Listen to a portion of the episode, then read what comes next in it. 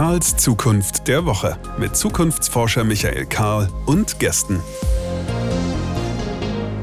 Ganz herzlich willkommen hier in unserer kleinen Ecke für die Zukunft. Nun schon zum 31. Mal Karls Zukunft der Woche. Man mag es eigentlich kaum glauben. Michael Karl ist mein Name.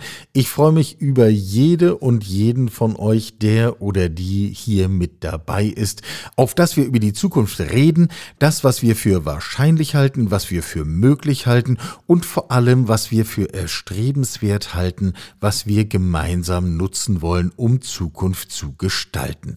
Als Ausstattung für dieses Gespräch empfehle ich äh, je nach Tageszeit einen großen Becher dampfenden Kaffees oder vielleicht ein kleines Glas Rotwein oder Weißwein. Wie gesagt, ganz nach Tageszeit und nach persönlichem Befinden. Wir wollen uns heute mit der Welt einer Wissenschaft beschäftigen, die unter diesem Namen Systembiologie heißt sie, möglicherweise neun von zehn von euch noch nie gehört haben. Sie fasst allerdings unter diesem Namen Systembiologie nahezu alles zusammen, was zu sagen ist über die Zukunft von Medizin, über die Zukunft unserer Körper, über die Zukunft, wie wir eigentlich Gesundheit und Wohlbefinden denken und das auch noch auf einer digitalen Basis. Da sollten wir also direkt einsteigen. Tun wir auch gleich, haben einen sehr spannenden Interviewgast dazu, freue ich mich sehr drauf. Anschließend gibt es einen kleinen Sneak, einen weiteren Ausschnitt aus den zahlreichen Texten, die hier im Moment eingehen für unser Buch Creating the Better Normal, unser Buch zu der Frage, wie wollen wir eigentlich unsere Normalität nach der akuten Phase der Pandemie gestalten. Haben also viel vor, also direkt ran. Es ist ein Grundmuster der Digitalisierung, das wir an dieser Stelle immer mal schon wieder so aufgefächert haben. Digitalisierung heißt im Kern, wir können Phänomene, die wir früher nicht messen konnten, auf einmal messen. Indem wir sie messen können, können wir Prognosen anstellen und indem wir Prognosen haben, können wir die Zukunft tatsächlich aktiv steuern. Das klingt auf ersten Blick immer erstmal sehr abstrakt. Wenn wir das auf unseren eigenen Körper anwenden, dann wird es ganz schnell praktisch. Wenn wir nur genug über unseren Körper messen und wissen in Echtzeit, dann können wir Modelle bauen, können prognostizieren, wie es ihm bei gleichen Bedingungen in Zukunft ergehen wird und versetzen uns damit in die Lage, präzise zu steuern. Das Ganze hat einen wissenschaftlichen Namen. Dieses Phänomen nennt sich Systembiologie und einer, der sich damit besonders gut auskennt, ist Peter Spork. Der hat gerade ein Buch geschrieben, Die Vermessung des Lebens heißt es.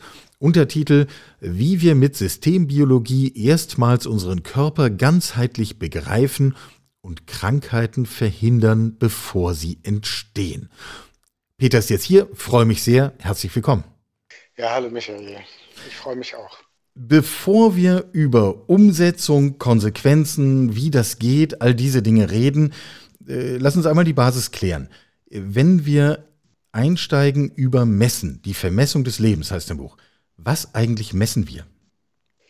Ja, in dem Fall tatsächlich das Leben, alles, alles, was wir kriegen können. Also das fängt an bei den Genen, dem genetischen Code, den können wir schon sehr gut messen und hört zum Beispiel auf bei, den, ähm, bei einem Asthmaspray, wie häufig ich Asthmaspray nehme, geht weiter bis hin zu psychologischen Daten oder auch soziologischen Daten, kulturwissenschaftlichen Daten. Alles, was mein Leben beeinflusst in irgendeiner Form, äh, müsste ich theoretisch messen, wenn ich dieses Leben systemisch betrachten will. Also die Wissenschaft, die dahinter steht, ist die Systembiologie und die mhm. versucht tatsächlich mein Leben die, das ja aus unendlich vielen Beziehungen in einem unendlich komplexen System als eigentlich ein System, das in ganz viele andere Systeme eingebettet ist, besteht, das mathematisch zu beschreiben. Und dazu brauche ich so viele Daten, wie ich nur kriegen kann und am besten aus allen Bereichen. Geht es um die Beschreibung meines, deines, eines konkreten Lebens? Oder geht es um das Messen von dem Phänomen Leben an sich? Nein, es geht tatsächlich in dem, das Ziel der Systembiologie ist tatsächlich ein Leben, ein Lebewesen, einen Organismus als System zu beschreiben, insoweit zu vermessen, äh, dass man diesen Organismus beschreiben kann. Das gelingt auf der Ebene einzelner Zellen, von Einzellern gelingt es sogar schon halbwegs und bei einfachen Pflanzen, bei Menschen funktioniert es natürlich noch nicht. Ja, natürlich noch nicht, das ist genau das Stichwort, auf das der Zukunftsforscher reagiert.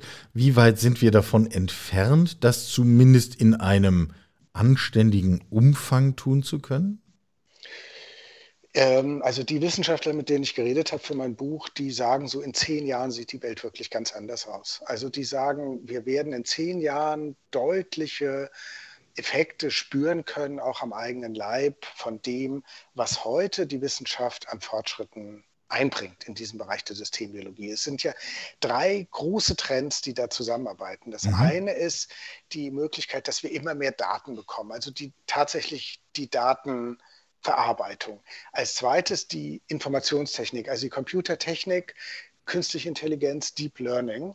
Die Möglichkeiten, Dritte, mit dieser Datenmenge überhaupt irgendetwas genau, anfangen zu können, ja? Genau, dass man eben diese Datenmenge auch verrechnen kann, mathematisch ja, ja. bearbeiten kann. Also äh, Nikolaus Rajewski, mit dem ich gesprochen habe, ganz bekannter Systembiologe, der sagte, wir sind schon lange weiter. Wir, äh, die haben das Differential hinter uns gelassen. Früher hat die Systembiologie immer nur Differentialrechnungen gemacht. Das reicht heute nicht mehr. Ja. Dazu ist es zu komplex. Und ähm, das Dritte, was dann auch vergessen wird, ist, wir müssen auch die Biologie immer besser verstehen. Und also, weil nur Daten und nur KI hilft uns nicht weiter. Wir brauchen auch Modelle.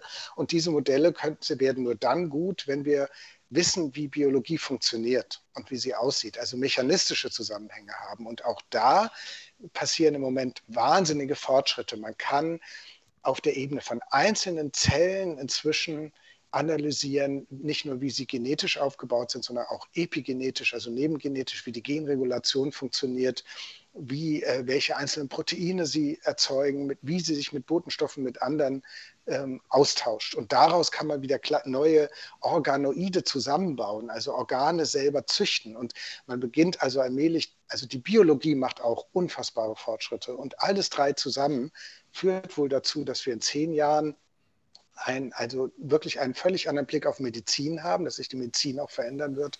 Und wann die Systembiologie wirklich so weit ist, dass sie unser Leben ausrechnen kann, unser individuelles Leben, unsere Gesundheit sozusagen, das kann ich nicht sagen.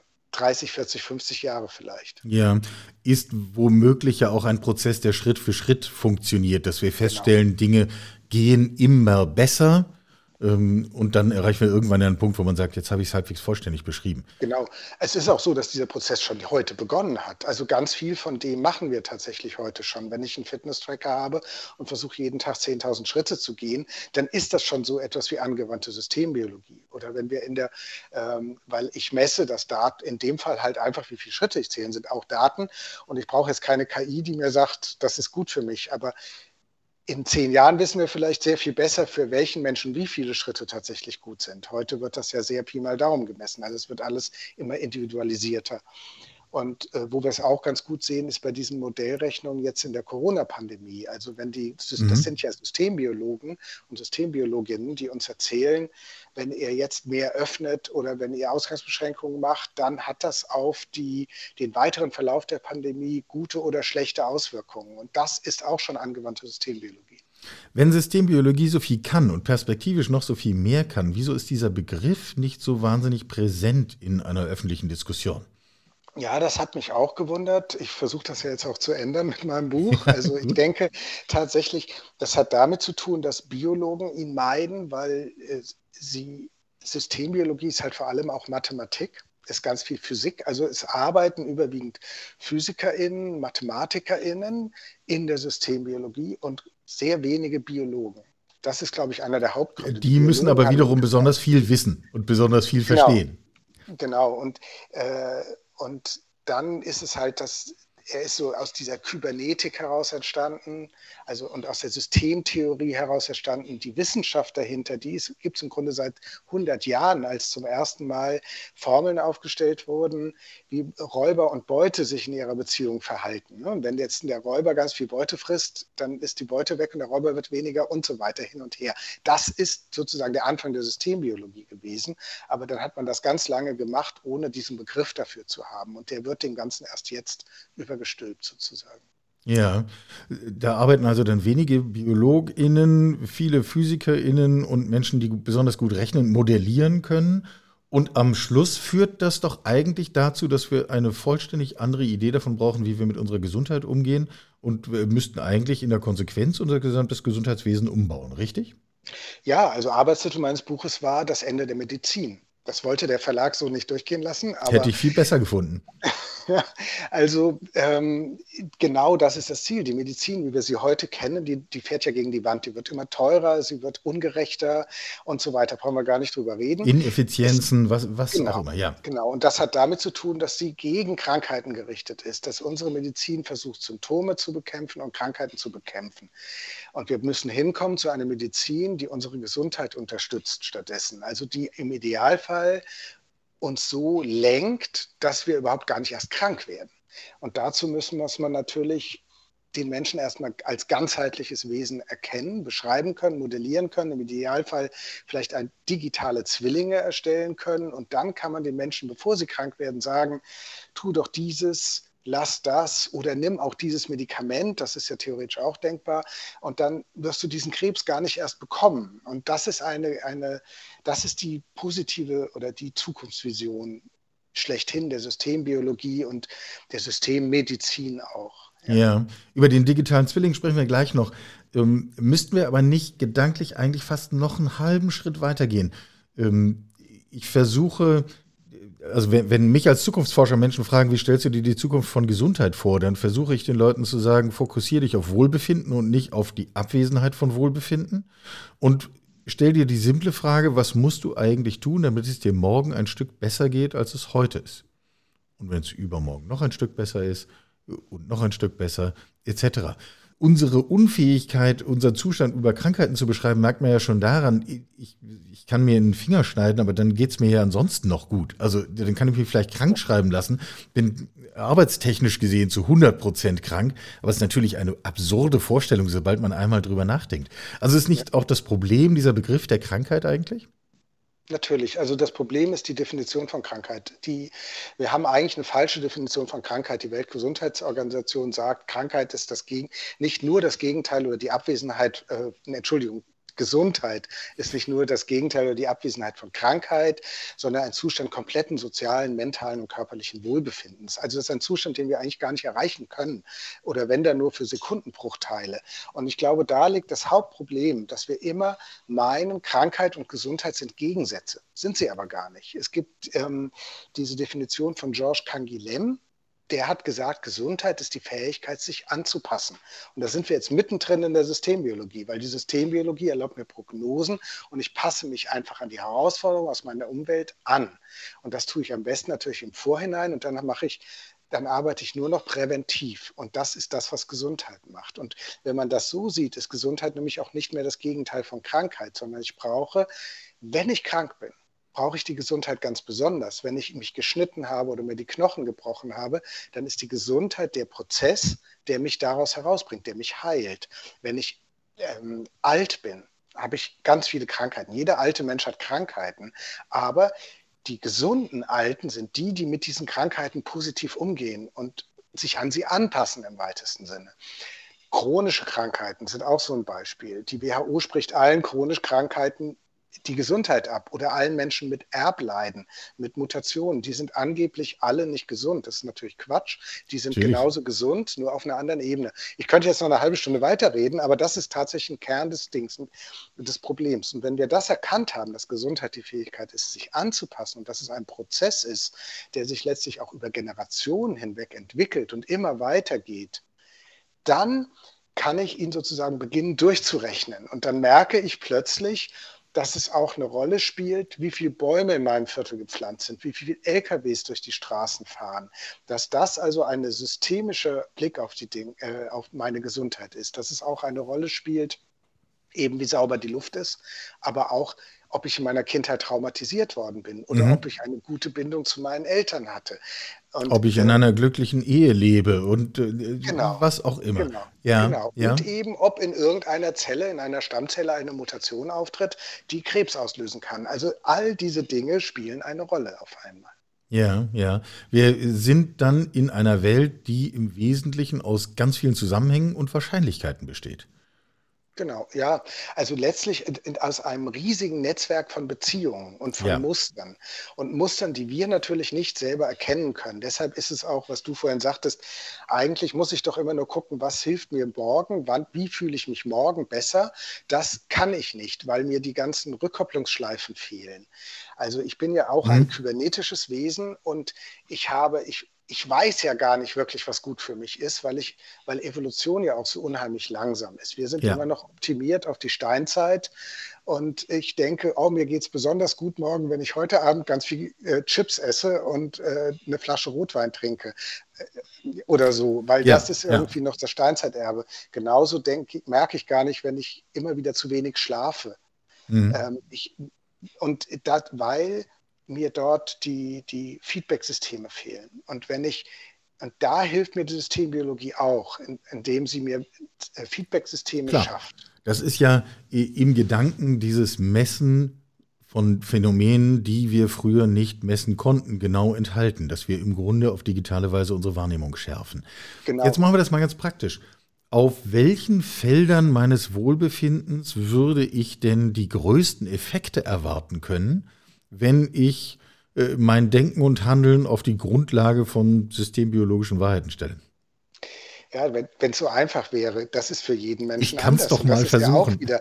Ich, ich, ich, ich schreibe keine Ratgeberliteratur und das ist genau, weshalb die Systembiologie uns auch frei machen wird, weil sie wird total präzise sein. Also man spricht ja auch heute, es gibt ja schon Ansätze, die versuchen, das umzusetzen, die ganz viel Daten von Menschen nehmen und versuchen, ihnen individuelle Ratschläge zu geben. Die nennen das Präzisionsmedizin. Einige nennen es sogar Präzisionsgesundheit, weil sie eben diesen Begriff Medizin gar nicht mehr verwenden wollen. Und das heißt, das Erste wird sein bei all dem, jeder Mensch wird seinen eigenen Weg gehen. Und das ist die Freiheit. Und jeder Mensch muss seine Ziele auch selber definieren können, weil nicht jeder hat die gleichen Ziele. Der eine will 120 Jahre alt werden, die andere will vielleicht gerne Bergtouren machen, jeden Abend eine halbe Flasche Rotwein trinken und das muss auch erlaubt sein. Und, äh, und all das würde ja die Systembiologie, die, die Rechner dahinter mir geben. Ich definiere Ziele und aufgrund meines eigenen Systems, das sich aus Erbe, Umwelt und Vergangenheit zusammensetzt und hochkomplex ist, auf der Basis kriege ich dann individuelle Ratschläge.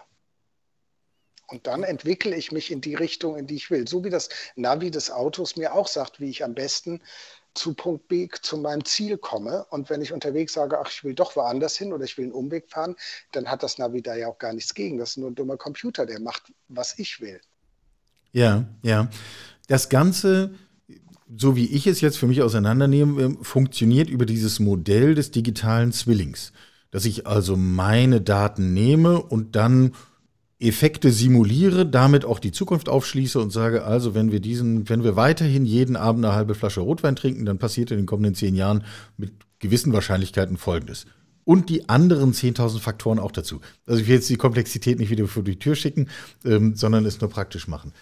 Äh, wird das dann ein digitaler Zwilling sein, der auf meinem Smartphone ist oder der äh, in der Akte bei meinem Hausarzt liegt? Oder wer kann hier eigentlich über die Geschicke meines Lebens bestimmen? Also der digitale Zwilling, oder in Wahrheit sind es ja ganz viele digitale Zwingele, Zwillinge. Und ähm, vielleicht doch ganz kurz das Konzept dazu. Also Ja. die, meine Daten, ich muss ganz viele Daten sammeln, die werden, mit denen werden Modelle gefüttert. Für diese Modelle, damit die gut funktionieren, brauchen wir die biologischen Kenntnisse, die sind ganz wichtig. Und die, auf der Basis dieser Modelle werden dann verschiedene Zwillinge berechnet. Der, der viel Rotwein trinkt und der, der wenig Rotwein trinkt. Und das ist beides sehr komplex und da ist unheimlich viele komplexe Daten sind dahinter. Und jetzt, äh, jetzt kriege, ist das auf irgendeinem Großrechner natürlich, weil mein Handy kann das nicht berechnen alles. Also mein Handy wird nur irgendwie verbunden sein mit diesem Großrechner und, oder mein, mein, mein Smartphone.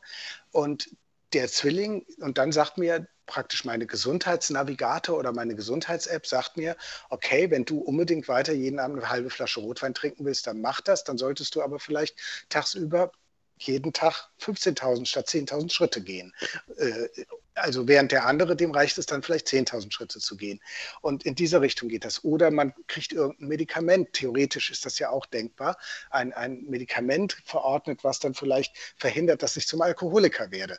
Ähm, also das gibt es noch nicht, aber so, das wird es vielleicht ja irgendwann mal geben. Ich sage mal so, in dieser Richtung. Oder ich kriege eine, eine Verhaltenstherapie gegen Alkoholismus irgendwann verordnet. Also die Psychologie ist dann natürlich mit an Bord. Und das macht sozusagen dieser Zwilling oder die Zwillinge sind die möglichen Zukünfte, auf die ich mich hinbewege. Und dann kann ich entscheiden, welcher Zwilling mir im Grunde der liebste ist. Und den suche ich mir aus. Und in die Richtung bewege ich mich dann. Mhm. Mhm. Du hast eben schon das Thema Länge des Lebens angesprochen. Äh, wenn wir davon ausgehen, in den kommenden zehn Jahren entscheidende Fortschritte auf diesem Weg zu machen, um wie viel verlängert das eine normale Lebenserwartung? Also wir sehen ja jetzt im Moment, äh, altert der Durchschnittsdeutsche oder der Durchschnittsjapaner, wird, äh, die Durchschnittsbevölkerung wird etwa alle zehn Jahre, alle um ungefähr zweieinhalb Jahre älter, alle 40 Jahre zehn Jahre. Also in zehn Jahren wär, wären wir im Schnitt zweieinhalb Jahre älter, weil dieser Trend hält unvermindert an. Und ähm, ich weiß jetzt nicht, ob die Systembiologie, das ist ja eben auch ein Prozess und der hat ja auch schon begonnen. Deshalb glaube ich, es wird einfach auf diesem Weg weitergehen. In anderen Ländern, in armen Ländern wird der Effekt viel, viel, viel stärker sein.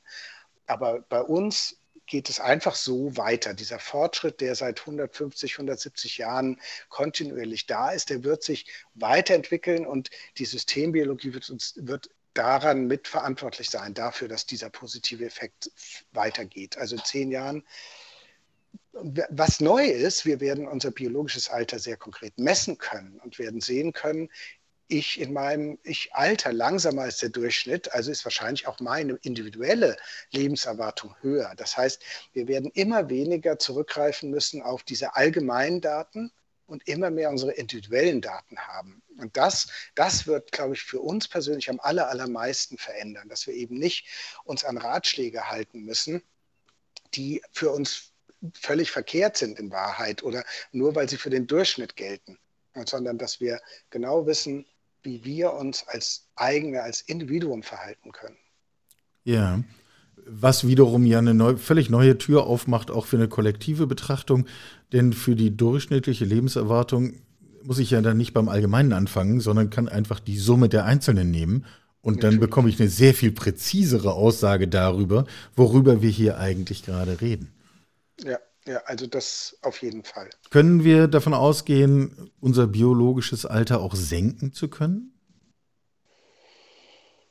Ja, es gibt ja erste Studien, wo tatsächlich ähm, die das zumindest gemessen haben sollen. Also da ist, ist mein anderes großes Gebiet, über das ich schon zwei Bücher geschrieben habe, ist ja die Epigenetik. Und die Epigenetik, da gibt es ja die epigenetische Uhr, die Steve Horvath entwickelt hat, die dieses Gebiet gerade revolutioniert. Also das ist eine unglaubliche äh, Fortentwicklung und ich vertrete ja die These, dass die epigenetische Uhr in Wahrheit die Gesundheit misst. Ja. Dass nämlich das Alterungstempo am ehesten vielleicht das widerspiegelt, was unsere Gesundheit ist. Und nehmen wir mal an, Menschen hätten das Ziel, möglichst lange zu leben. Ich, ich finde nicht, dass jeder Mensch dieses Ziel haben muss. Aber wenn Menschen das haben, dann können sie jetzt ihr biologisches Alter tatsächlich sehr gut messen und können auch gucken, was muss ich denn tun, damit das geringer wird. Und es gibt erste Studien, aber das sind sehr kleine Studien und sie sind sehr mit Vorsicht zu genießen, wo Menschen tatsächlich ihr Alterungstempo umgedreht haben und in, in, in, Wahrheit jünger geworden sind. Wie das aber genau funktioniert und wie, was man da tun muss, ähm, das ist auch etwas, was vielleicht in den nächsten zehn Jahren noch viel besser erforscht wird. Aber auch das wird es vielleicht geben. Also in Tierversuchen gibt es das schon.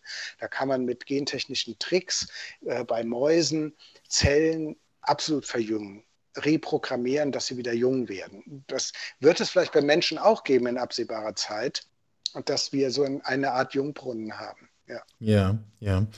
Ähm, wenn wir mal auf das Handwerkszeug gucken, was ich dann einsetzen kann oder du einsetzen kannst, um Konsequenzen aus diesen Erkenntnissen zu ziehen. Eins, was mich sofort angesprungen hat, ähm, sind so Technologien wie 3D-Druck von Lebensmitteln. Diejenigen, die solche Technologien entwickeln, sagen mir, wir laufen darauf hin, auch wieder so in etwa so eine 10-Jahres-Perspektive, dass wir uns in die Lage versetzen, das, was aus dem 3D-Drucker rauskommt, nicht nur so zu gestalten, als äh, sähe es aus wie künstliches Hackfleisch, sondern äh, dass es abgestimmt ist tagesaktuell auf den ebenso tagesaktuell gemessenen genetischen Code des einzelnen Menschen, äh, der das essen möchte, um sozusagen einen ganz praktischen Beitrag dazu zu leisten. Sind das die Handwerkszeuge, die wir dann am Schluss brauchen, um umsetzen zu können, was wir aus der Systembiologie lernen? Das ist auf jeden Fall sehr zugespitzt. Ich weiß nicht, ob es in dieser, in, in, dieser Zuspitzung nötig wird, aber über die Ernährung kann man natürlich wirklich viel machen. Es ist nur bisher extrem schlecht untersucht. Also äh, es ist halt auch wieder sehr, sehr komplex. Also ohne Systembiologie wird man diese perfekte, individualisierte, ideale Ernährung nicht finden.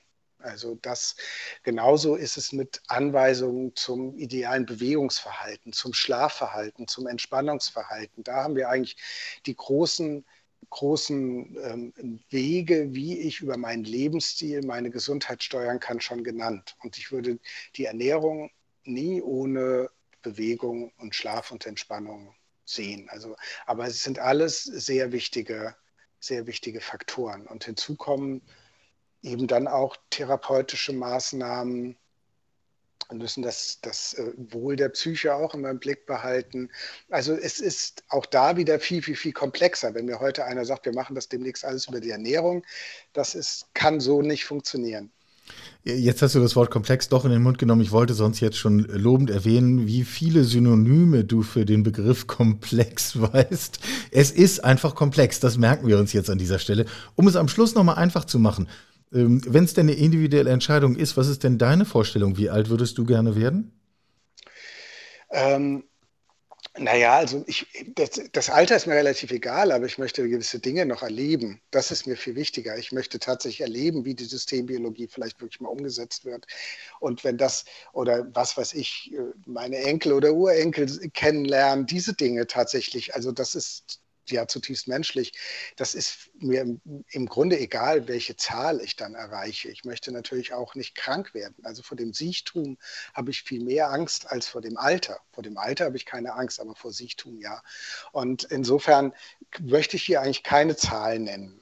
Also, sondern, sondern ich möchte einfach äh, möglichst lange Bücher schreiben, Vorträge halten, mit äh, tollen Menschen wie dir reden und einfach, das soll einfach so weitergehen, möglichst lange. Das ist mein Ziel. Gut, also die nicht genannte Zahl dürfte eine hohe Zahl sein. So viel können wir jetzt zwischen den Zeilen schon mal lesen.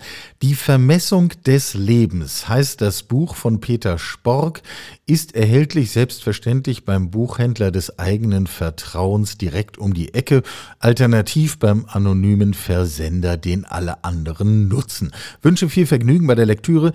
Danke dir, Peter, außerordentlich für das Gespräch. War mir ein großes Vergnügen. Wünsche dir viele gute Jahre. Ja, danke, Michael. Dir auch. Hat Spaß gemacht. Was ganz erfreuliche Fortschritte macht, ist unser kleines, naja, so klein ist es gar nicht, Buchprojekt zur Frage, wie wollen wir eigentlich die Normalität in der Zeit nach der akuten Phase der Pandemie gestalten? Creating the Better Normal. Hier gehen in einer Tour Beiträge ein, die für dieses Buch gemacht sind, die für dieses Buch geschrieben wurden. Man will gar nicht sehen, wie mein Schreibtisch im Moment aussieht, aber da kommen wir durch. Ich bin sehr optimistisch. Noch im Mai werden wir Buchdeckel oben, Buchdeckel unten, daraus ein Buch machen und damit diese Debatte vorantreiben. Denn genau darum geht es ja. Wie wollen wir gestalten? Und vor allem, wir wollen jetzt darüber reden. Wir wollen nicht warten. Wir wissen zwar alle nicht, wann die akute Phase der Pandemie vorüber sein wird, aber jetzt müssen wir uns Gedanken darüber machen. Jetzt müssen wir entwerfen, wie eine Normalität aussieht, die nicht einfach ein Abklatsch einer alten Normalität ist oder eine fremdbestimmte neue, sondern die von uns gestaltete, entworfene, erwünschte bessere Normalität. Ich möchte gerne aus einem Beitrag, der schon eingegangen ist, hier heute ein paar Gedanken teilen. Dieser Beitrag stammt von Jan Wokittel. Der hat schon unterschiedlichste Rollen bei ganz verschiedenen Unternehmen rund um digitales Unternehmertum, digitale Produkte, äh, Digitalisierung in allen Formen ausgeübt. Derzeit ist er in Verantwortung bei Roche, trägt dort die Verantwortung für digitale Produkte aller Art. Und er hat einen Artikel geschrieben unter der Überschrift Corona war nur der Brandbeschleuniger. Wie wird unternehmerischer Erfolg jetzt zukunftsfähig? Und die Passage, die ich daraus teilen möchte, ist überschrieben mit Digitales Arbeiten. Und die geht so. Noch ist es uns vertraut, dass alle in Abteilungen gruppiert in ihren Büros sitzen und die Führungskraft zumindest grob den Überblick hat, wer was wann tut und mit wem zusammenarbeitet. Doch dank Corona wurde das Homeoffice endlich salonfähig, nachdem es viele Jahre das Privileg einiger weniger war. Wer jedoch glaubt, dass Homeoffice und Online-Meetings schon das digitale Arbeiten der Zukunft ausmachen, denkt entschieden zu kurz. Die Vision. Wenn Menschen weltweit über verschiedene Kommunikationskanäle online miteinander verbunden sind, gewinnt die Netzwerkorganisation immer mehr an Bedeutung. Wir arbeiten zu flexiblen Zeiten an unterschiedlichen Orten in interdisziplinären Teams, die sich projektbezogen und fernab verstaubter Hierarchien formieren. Dadurch wird die Meetingkultur offener, kreativer und flexibler. Alle wichtigen Informationen und das vorhandene Know-how stehen unternehmensübergreifend zur Verfügung und können rund um die Uhr digital abgerufen, erweitert und aktualisiert werden. Papier war gestern, es skaliert nicht. Jeder Prozess wird auf seine Digitalität überprüft. All das erfordert auch eine neue Art der Führung. Es braucht ein gemeinsames Verständnis der Vision und die einheitliche Ausrichtung auf ein Ziel. Und es braucht Empowerment, das MitarbeiterInnen dazu befähigt, wichtige Entscheidungen selbst zu treffen, ohne jedes Mal um Erlaubnis fragen oder sich hinterher dafür rechtfertigen zu müssen. Entscheidungen werden von der Unternehmensbasis getroffen. Von der Entscheidungen werden von der Unternehmensbasis getroffen. Von der Unternehmensführung werden nur noch die Rahmenbedingungen vorgegeben. An dieser Stelle juckt es wirklich, eine kurze Anmerkung zu machen wir alle haben, glaube ich, Unternehmen erlebt, wo das mit Händen greifbar ist, was für ein Fortschritt das wäre, wenn wir dahin kämen, Entscheidungen so weit nah an der Basis wie irgend möglich treffen zu können. Das aber nur als kleine Anmerkung. Wo Kittels Beitrag geht, am Schluss so weiter, machen wir uns nichts vor. Es mangelt noch immer am Commitment jedes Einzelnen, sich der längst überfälligen Veränderung zu öffnen und Neues auszuprobieren. Corona hat einmal mehr bewiesen, dass die alten Formen der Kollaboration nicht mehr funktionieren und zu schwerfällig für Anpassungen sind. Insofern war die Pandemie ein Brandbeschleuniger für das Feuer der notwendigen und längst überfälligen Veränderungen. Den ganzen Beitrag gibt es natürlich im Buch Creating the Better Normal ab Mai so ist der Plan.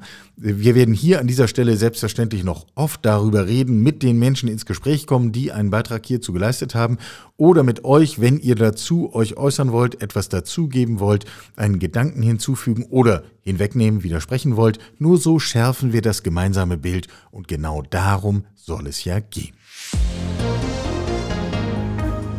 Und damit binden wir den Sack für diese Woche auch schon wieder zu. Ich bin übrigens immer noch der Meinung, dass das Ende der Medizin der sehr viel aussagefähigere Buchtitel für das Buch von Peter Spork gewesen wäre, anstatt die Vermessung des Lebens. Aber gut, der Verlag wird möglicherweise wissen, was er da tut und auch die Verkaufsabsichten in gewisser Weise mit berücksichtigen. Danke fürs Dabeisein, danke fürs Mitmachen, danke für jede Form von Feedback, ob auf Twitter, auf LinkedIn oder irgendeinem Kanal eurer Wahl. Wir hören uns in der kommenden Woche wieder. Ich freue mich außerordentlich drauf. Bis dahin, bleibt gesund. Sie hörten Karls Zukunft der Woche, ein Podcast aus dem Karl Institute for Human Future.